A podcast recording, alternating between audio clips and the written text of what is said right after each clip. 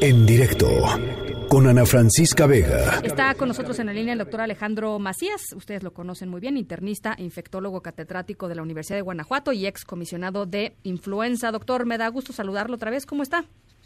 Bien, Ana, buenas tardes, gusto estar con ustedes. Buenas tardes, doctor. Pues eh, eh, escuchábamos esta mañana con mucha atención la conferencia de em, eh, la Organización Mundial de la Salud que decía pruebas, pruebas, pruebas. Eh, lo que hay que estar haciendo ahora es, eh, pues sí, incrementar el número de pruebas que se hacen diagnósticas, porque el que busca, pues encuentra, y el que encuentra se puede adelantar, ¿no? Eh, ¿cómo, ¿Cómo ve, ya nos había dicho la semana pasada que el gobierno mexicano tendría que estar haciendo más, ¿cómo lo ve ahora?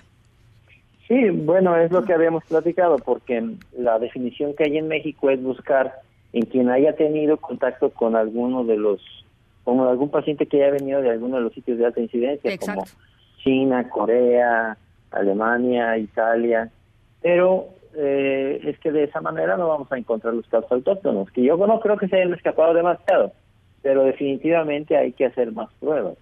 No necesariamente miles de pruebas, pero unas pocas más yo creo que sí. Ahora, eh, el, el, subsecretario López Gatel parece estar muy convencido hoy en la mañana, y lo leo textual, eh, a pregunta expresa de, la, de, por, de, de por qué nos están haciendo más pruebas eh, o de si el gobierno mexicano estaba pensando en hacer más pruebas, responde literalmente, no tiene sentido, así no funciona la vigilancia epidemiológica y así no funciona la atención de la salud.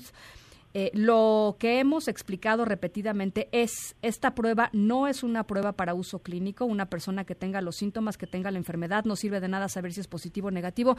Eh, básicamente lo que dice es, seguiremos con el número de pruebas eh, tal cual, eh, como lo hemos planteado. Solo las personas que hayan viajado y que tengan síntomas o que hayan estado en contacto directo.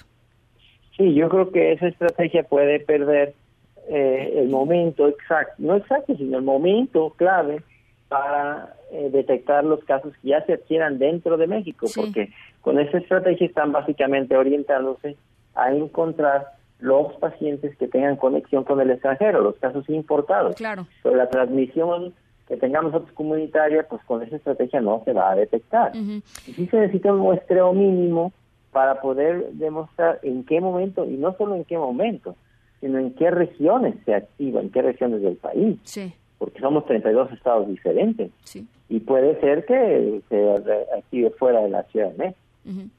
Eh, el tema eh, se está se está politizando desde la última vez que platicamos, eh, doctor, y, y me parece que es, yo creo que lo más dañino que le podría suceder a, a algo así, ¿no?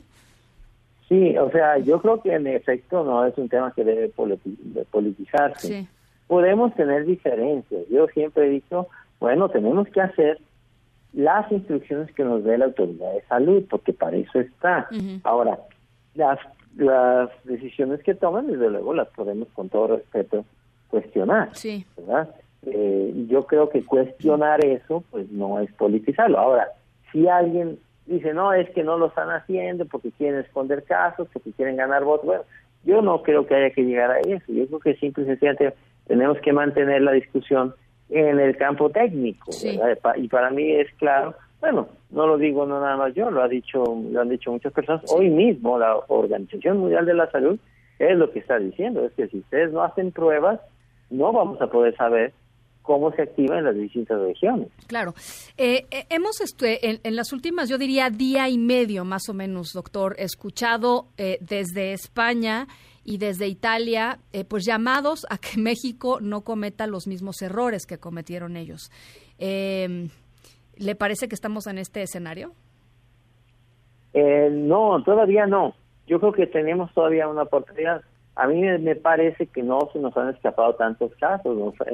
tenemos la oportunidad. Yo creo que si empezamos a, hacer la- el muestreo ahora de distintos estados del país, tenemos oportunidad de darnos cuenta cuando se prenda alguno de ellos, porque los clínicos, por lo menos, no estamos viendo todavía un número poco usual de casos de neumonía no explicada. Eh, entonces, yo creo que tenemos el tiempo, pero yo sí haría caso a la recomendación que dicta hoy mismo la Organización Mundial de la Salud. Hay que hacer más pruebas para darnos cuenta, porque es el, es el instrumento de navegación. Eh, finalmente quisiera platicar sobre el tema de la sana distancia, doctor. Después de ver este, este, este fin de semana con, con shock, digamos, eh, eh, imágenes de, de, miles de personas en el Vive Latino, ya después de que el propio López Gatel había dicho que se tenían que cancelar o que recomendaba la cancelación de eventos masivos. Se llevó a cabo el Vive Latino sin mayor problema eh, y vimos eh, distintas imágenes de pues muchas aglomeraciones. Hoy, digo, la, la capacidad hotelera de, de, Acapulco está reportada creo que al noventa y tantos por ciento, no sé cuánto es exactamente, pero este, la recomendación de la sana distancia y del saludo de lejitos y de todas esas cosas, empezando por el presidente, pues yo no, no, sé, este, podríamos platicar un poquito sobre, sobre qué significa la sana distancia y qué tendríamos que estar haciendo eh, eh, ahora los, los mexicanos.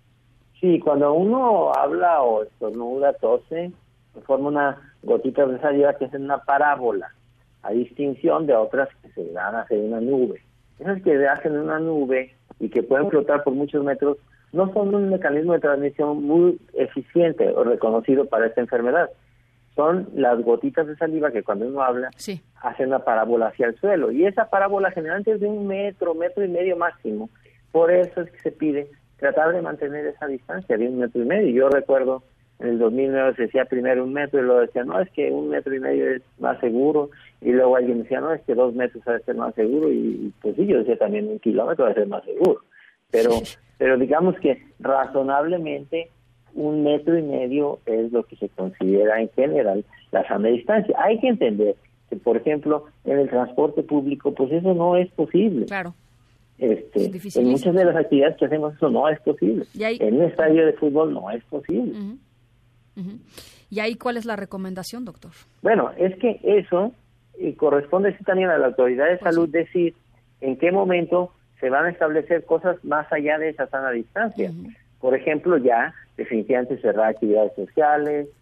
Hay etapas. Primero es cerrar algunas actividades sociales fundamentales y posteriormente pues ya hacer cierres masivos o inclusive cierre de algunas actividades fundamentales. Primero se va escalando las que se consideran actividades que no son fundamentales por el funcionamiento de la sociedad, pero si sigue mal la cosa, se, se pueden escalar esas actividades dependiendo de las regiones, no necesariamente todo un país, aunque en caso extremo, digamos, se da una orden de cerrar todas las actividades posibles en todo un país, como hemos visto en Italia, eh, en, regiones muy extensas de China. ¿Quién tendría que estar hoy en aislamiento? Doctor? ¿Alguien, eh, eh, algún grupo este, poblacional? El aislamiento es básicamente quien haya tenido sospecha de tener eh, el, COVID o que se le haya diagnosticado COVID y que se le haya dicho usted tiene que mantenerse en su casa tanto tiempo. O alguna persona que haya estado en contacto con ese enfermo y que a su vez caiga enfermo tendría también que estar en aislamiento. Es importante porque alguna gente que viene de un viaje de Europa, por ejemplo, me dicen, es que yo no tengo ninguna molestia, pues yo vengo bien de Europa, eh, me tengo que aislar. No, no, en e-, ese caso es una vigilancia sobre, sus síntomas. En el caso que tuviera fiebre, bueno, pues ya se acude, si yo vivo en Italia y ahora tengo fiebre, y en ese caso, pues sí, se implementa el aislamiento, ¿verdad? Bien. Eh, entonces, este asunto de eh, reducir contactos sociales, ¿no estamos todavía en ese escenario o sí? O sea, ya hay una recomendación de que las actividades que no sean imprescindibles para nosotros mismos como personas, ya vayamos ya vayamos reduciéndolas. No sé, si a mí me gusta mucho ir al gym en la mañana, pues mira, ahí en el gym hay demasiada aglomeración de personas, hay mucho manoseo del equipo, del material, eh, bueno, lo recomendable es que si puedes ya mejor hacer ejercicio en tu casa, ese tipo de cosas. Es también de sentido común. ¿Cómo vamos a ir escalando? Y luego tendremos que seguir recomendaciones. En caso de que las recomendaciones sean extremas, pues de la autoridad de salud. Y ahí sí, estemos de acuerdo o no estemos de acuerdo, no, es, no están preguntando. Sí, no es debate. Hay que hacerlo porque lo están indicando. Bueno, eh, eh, última, última pregunta, doctor. Estamos platicando con el doctor Alejandro Macías. Lo pueden seguir, por cierto, en doctor Macías en Twitter. Eh, ¿qué, hay de estos reportes de eh, que son muy preliminares, muy iniciales, de personas que se recuperaron de, de COVID-19 y que hay sospechas de que recayeron? Sí, yo creo que más bien es que el virus se mantiene sus ácidos nucleicos por un tiempo y se les hacen las pruebas y siguen siendo positivas todavía por un tiempo prolongado. Eh, hasta donde yo entiendo por la literatura la, la poca información que hay de esos casos, más que una reinfección podría ser una persistencia del virus un tiempo. Habrá de verse, a mí me parecería raro porque estas enfermedades dejan inmunidad, si no permanente, por lo menos por varios años. Así son los coronavirus. Yo creo que una persona que se cure, pues está curada y tendrá que volverse a infectar, pero en el futuro y después de mucho tiempo. Siempre hay casos extremos y hay casos aislados en la medicina. y, y todo en medicina todo puede ser, pero en todo caso a mí me parecería que eso sería una algo realmente excepcional. ¿Y si, ¿Y si quedan dañados los pulmones después de que se recuperan? Porque también era... Hay informes pero también hay gente que estuvo muy enferma. La gente que tuvo cuadros leves, moderados, inclusive severos por, pocos días, no dejan ninguna secuela. Están bien. Bien. Bueno, doctor, eh, como siempre le agradezco mucho su, su generosidad y su tiempo. Eh, estamos en comunicación. Sí, Ana, estamos pendientes. Un abrazo, doctor eh, Alejandro Macías. En directo con Ana Francisca Vega.